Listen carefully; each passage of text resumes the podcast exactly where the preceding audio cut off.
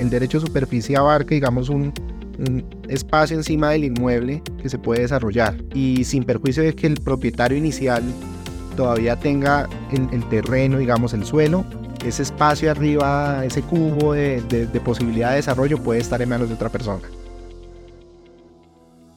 Hola, este es el podcast de Pose Herrera Ruiz. Hoy vamos a hablar de un tema crítico en los asuntos inmobiliarios y urbanísticos como es el derecho real de superficie. Quienes estamos metidos en este mundo inmobiliario de tiempo atrás hemos venido reclamando la posibilidad de separar el uso de lo que se hace encima del suelo del suelo mismo y eso tiene algunos beneficios para el desarrollo de proyectos inmobiliarios, infraestructura, eh, inversión que vamos a tratar hoy con David Celis y Santiago Osa ambos de nuestro equipo inmobiliario y urbanístico, eh, para que aterricemos cuáles son los temas más relevantes del derecho de superficie, cuáles son los beneficios que pues, se pueden tener, qué objeto puede tener para las empresas considerar. Eh, ha sido consideración de tiempo atrás, los planes de desarrollo han venido particularmente desarrollando el tema eh,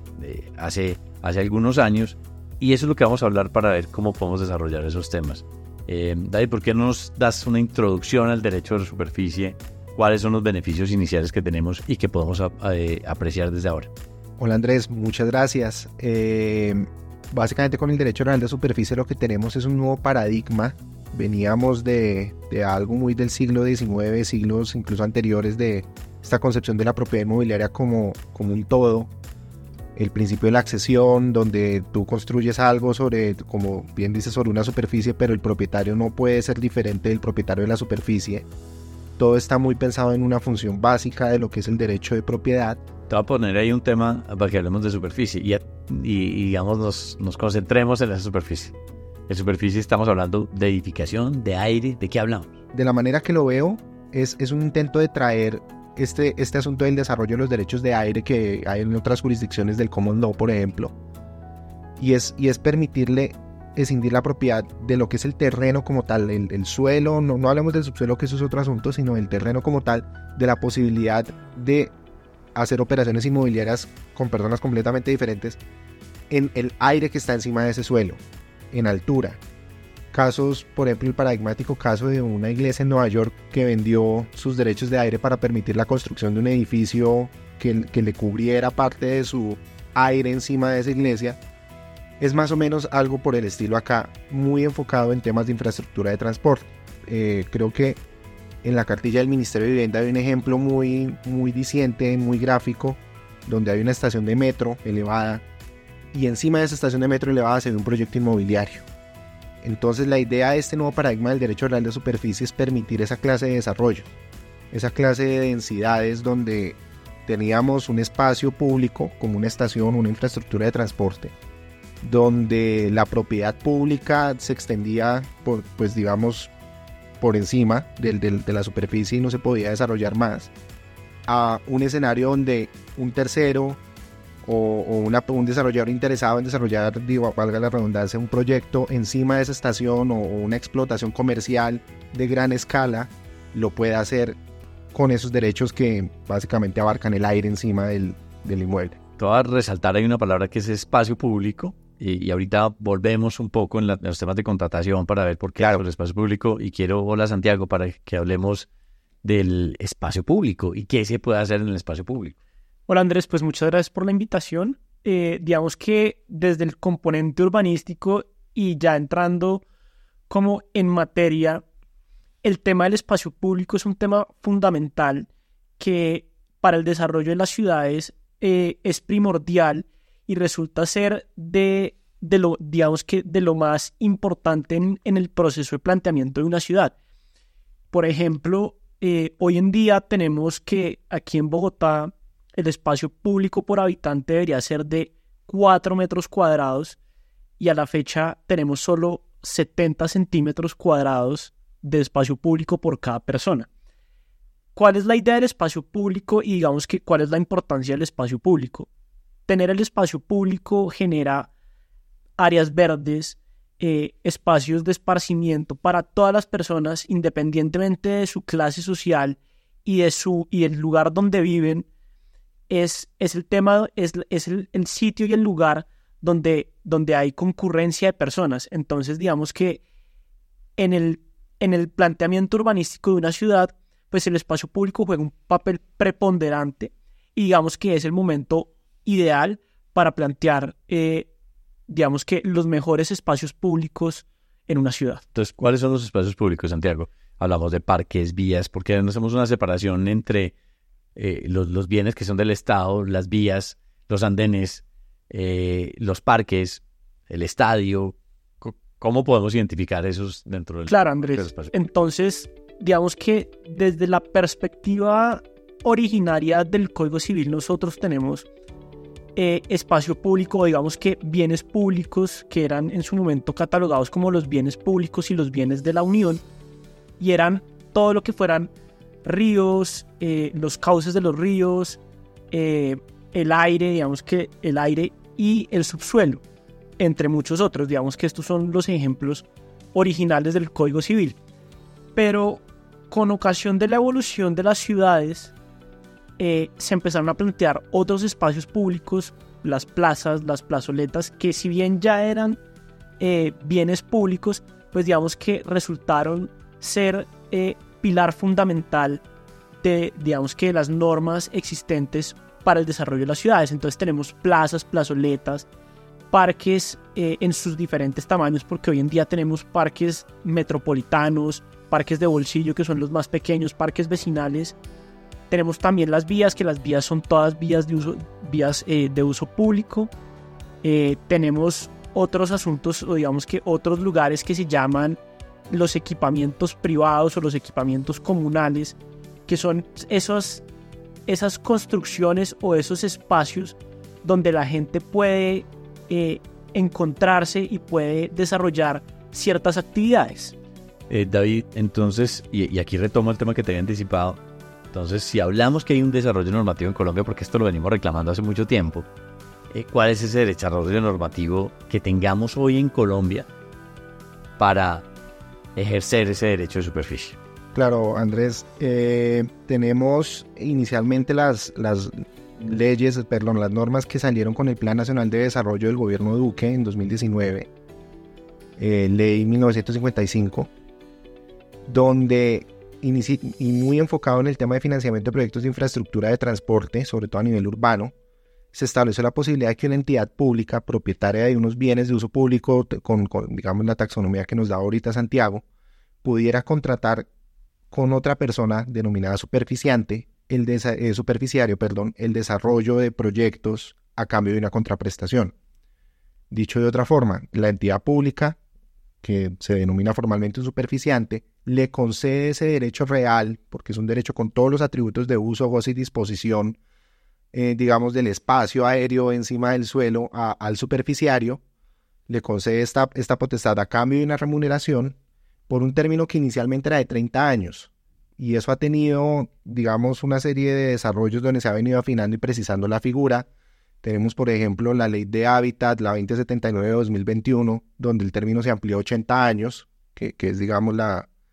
el límite que hoy en día eh, sigue vigente de 80 años, incluyendo prórrogas. Se, afinaron temas, digamos, como la forma de constitución del derecho a través de un contrato oneroso, elevado de escritura pública. Posteriormente, y creo que este es el desarrollo más reciente con el Plan Nacional de Desarrollo de este año, Em, tenemos ya más afinados unos temas a nivel notarial y registral de cómo se constituye el derecho real de superficie a través de lo que la ley denomina subfolios de matrícula. Y lo que vemos es que todo está muy encaminado de nuevo a que este superficiario, em, luego de pagar su contraprestación a la entidad pública, tenga todo el abanico de posibilidades que un propietario normalmente tendría sobre un terreno en suelo propio. Lo voy a poner aquí para que visualicemos cuál puede, cómo materializar esa aceptación del espacio público. Y es en las estaciones de, transporte masivo. Por supuesto. Finalmente, un, esto, y yo creo, quiero destacar aquí la importancia que eso puede tener desde el punto de vista del desarrollo de infraestructura, que claramente implica inversión, implica costos y demás, y uno de los sistemas de financiación de los sistemas de transporte masivo, incluyendo el Metro de Bogotá, es que donde tengamos una, una estación, es una estación, es un espacio comercial explotable por comerciantes que hacia el futuro pueden desarrollar una actividad comercial que además necesitan los usuarios del, sistema y vemos temas en el metro de Medellín y vemos eh, claramente en otros países, porque además son satisfacer necesidades de usuarios del sistema que aterriza una edificación, que llamemos una edificación que puede ser digamos, de uso privado, eh, para que además paga una contraprestación al uso. ¿Cuál es ese título de contraprestación, eh, David? Aquí tienes claro, porque además hay, unos, hay unas restricciones de los arrendamientos en espacio público. Eh, la, naturaleza de la contraprestación, digamos, no, no ha estado muy claramente definida en la ley. Pues no, no es que expresamente sea un canon, por ejemplo, como en un contrato de arrendamiento, o, o que por lo menos uno se puede hacer una idea de que es una contraprestación en estos contratos de concesión de espacio. Pero lo que sí es cierto es que hay unos parámetros para fijarla. La entidad pública tiene que adelantar estudios eh, económicos, técnicos, jurídicos, para, para tasar un valor y que sea un valor, pues, primero enfocado en el financiamiento de la infraestructura de transporte público sobre la cual va a estar montada o va a estar montado, perdón, el desarrollo y que también refleje esa digamos, como el justo precio de lo que corresponde al, al, hecho de que la entidad pública se desprenda un poco de la posibilidad de usar su inmueble porque va a tener este proyecto encima. Y claramente, como ocurre, digamos, con los contratos de concesión estatal hoy en día, eh, el tema del, del, manejo y la disposición del espacio público viene un poco limitada para el privado por el hecho de que no es un, pues, pues, no estamos, digamos, ante un derecho real perpetuo como el de propiedad sino que tiene un límite en el tiempo. Y, hay dos temas que creo son importantes, es, que quiero hacer énfasis en el tema de si lo tratamos con, con asuntos, entidades públicas o en espacio público, y ahí vuelvo con Santiago, y cuál es la importancia de que sea derecho real, que ahora volvemos con David al respecto. Entonces ahí te pregunto, Santiago, eh, el marco normativo que tenemos actualmente, que se viene desarrollando, entonces se viene desarrollando a partir del uso del espacio público, finalmente es para la separación. Pues Andrés, si bien la definición de la figura no es absolutamente clara, como lo expliqué hace un rato, el espacio público son muchos lugares o, digamos que muchas categorizaciones de bienes, las plazas, los ríos, etc. Pero en esta ley, digamos que la figura del derecho real de superficie está en este momento únicamente planteado para el espacio público de la infraestructura de transporte, es decir, como tú bien lo decías, eh, estaciones de metro que se construyan justamente sobre las eh, vías, eh, etcétera, etcétera. Pero digamos que, ¿cuál es el problema acá? Y es que esa definición, que en este momento está muy limitada, pues puede ser una potencial alternativa para desarrollar muchos más eh, proyectos de diferente naturaleza y de diferentes usos del suelo en otros, en otros espacios, bien sea públicos o incluso bienes fiscales. Y entonces, y aquí vuelvo con el tema que te anticipaba, que es la importancia del derecho real, porque ¿cuál es la gran ventaja que nosotros estamos viendo a partir de tener ese derecho real de superficie? Porque, digamos, en general, pues los contratos de concesión han permitido el crecimiento, la financiación y, el desarrollo de proyectos, eh, digamos, de distinta naturaleza en, en suelo del Estado. Entonces, ¿por qué no nos detallas qué es la importancia de ser un derecho real y aquí me voy a referir solo, pues, en principio para los abogados, pero para que los no abogados también entendamos esa importancia de que es un derecho real. Yo creo que, lo, clave al ser un derecho real es el abanico de posibilidades que le abre al, privado que está desarrollando el proyecto. Sobre todo, por ejemplo, y creo que este puede ser uno de los, de los puntos muy, importantes de, de, del derecho real de superficie, es el esquema del financiamiento. Eh, recordemos, por ejemplo, que los bienes en una concesión, como, lo, como se han planteado hasta el momento, son bienes que siguen estando en manos del Estado y en principio no son hipotecables. Y para el financiamiento, pues tiene que haber una estructura especial que responda a ese, digamos, a ese incentivo. ¿Cuál es el incentivo distinto acá en, en el derecho real de superficie? Como yo tengo uso, goce y disposición de ese aire, y en últimas de la edificación que va a ocupar ese aire, pues son bienes que son perfectamente, por ejemplo, hipotecables. Y siendo la hipoteca, digamos, una de las figuras más estándares en el mercado colombiano para la, para la financiación bancaria, esto le permite mayor seguridad tanto a financiadores como desarrolladores de que pueden contar con un paquete de garantías pues conocido, sólido y que además eh, pues es algo sobre lo cual el mercado ha trabajado. Aquí quiero hacer una precisión frente a lo que estamos hablando tanto de aire, que hemos hablado mucho del aire para que no se malinterprete, digamos, entre quienes nos escuchan. Realmente cuando hablamos del aire estamos hablando de la superficie, estamos hablando de lo que se puede desarrollar encima. Exactamente. Más allá de, digamos, de, del uso del aire. Digo porque quienes estamos familiarizados con la expresión, entonces nos... Sí, sí, por supuesto. Yo, eh, se puede pensar, se puede pensar como en, como en, como en un espacio, digámoslo, como en un cubo el, tema del el, derecho de superficie abarca, digamos, un, espacio encima del inmueble que se puede desarrollar. y sin perjuicio de que el propietario inicial todavía tenga el, terreno, digamos, el suelo, ese espacio arriba, ese cubo de, de, posibilidad de desarrollo puede estar en manos de otra persona. Sí, y Andrés, y es que aquí es fundamental porque esto que dice David de el uso del goce y la disposición de lo que sería el aire para nosotros, es decir, del cubo que queda libre para, para desarrollar eh, encima del suelo, pues eh, parte de la base que voy a poder usar, gozar y disponer, a diferencia en lo que no puedo hacer, bien sea de los bienes públicos, los bienes fiscales o digamos que el espacio público como tal, que mantiene esa naturaleza de que no lo que lo único que puedo hacer yo como particular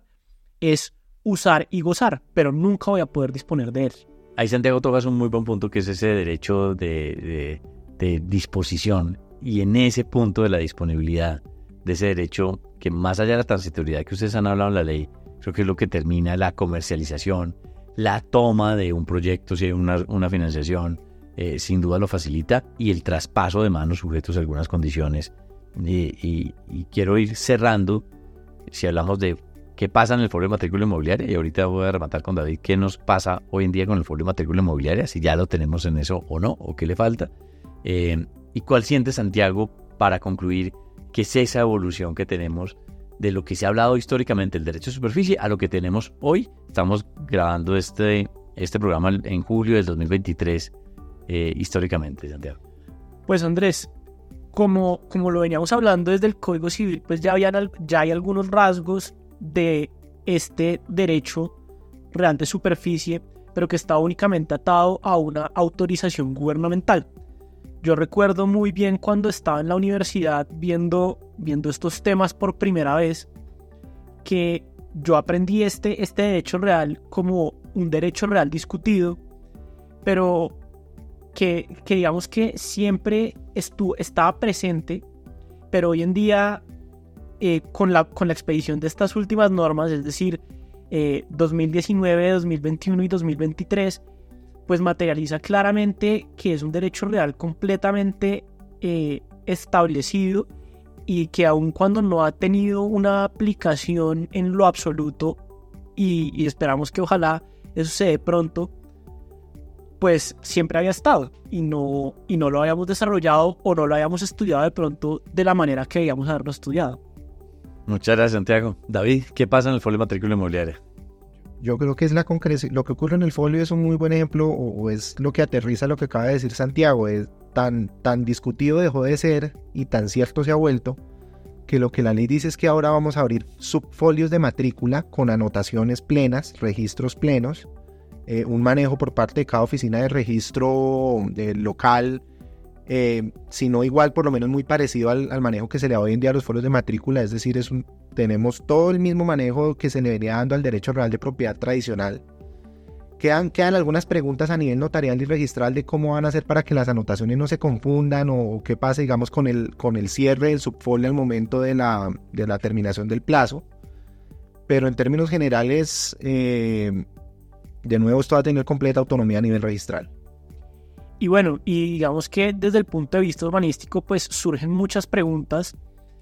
Eh, y por ejemplo, la primera es, teniendo en cuenta el régimen de licenciamiento que tenemos hoy en día, ¿cuáles serán las modalidades eh, en las que se va a poder licenciar este derecho de superficie? Si únicamente la modalidad de obra nueva, que es la modalidad pues, para construir puro y duro, o también vamos a poder realizar ampliaciones, eh, cerramientos, modificaciones, entre otros. Entonces, digamos que eso es un punto fundamental y es, vamos a necesitar alguna definición y una reglamentación que nos diga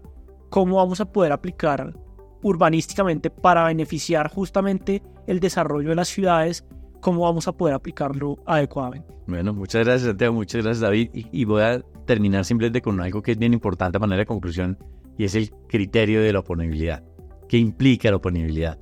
Porque la oponibilidad de una información que está registrada en el registro público inmobiliario frente a terceros le es oponible, protege el derecho y sin duda genera mayor seguridad jurídica de, la realización de inversiones, mayor protección de ese derecho, la disponibilidad de goce. Y creo que ese concepto de oponibilidad creo que es lo que nos lleva en, gran parte a por qué queremos eh, que haya esta posibilidad de explotación de derechos como el derecho real de superficie. David, Santiago, muchas gracias. Muchas gracias, Andrés. Andrés, muchas gracias.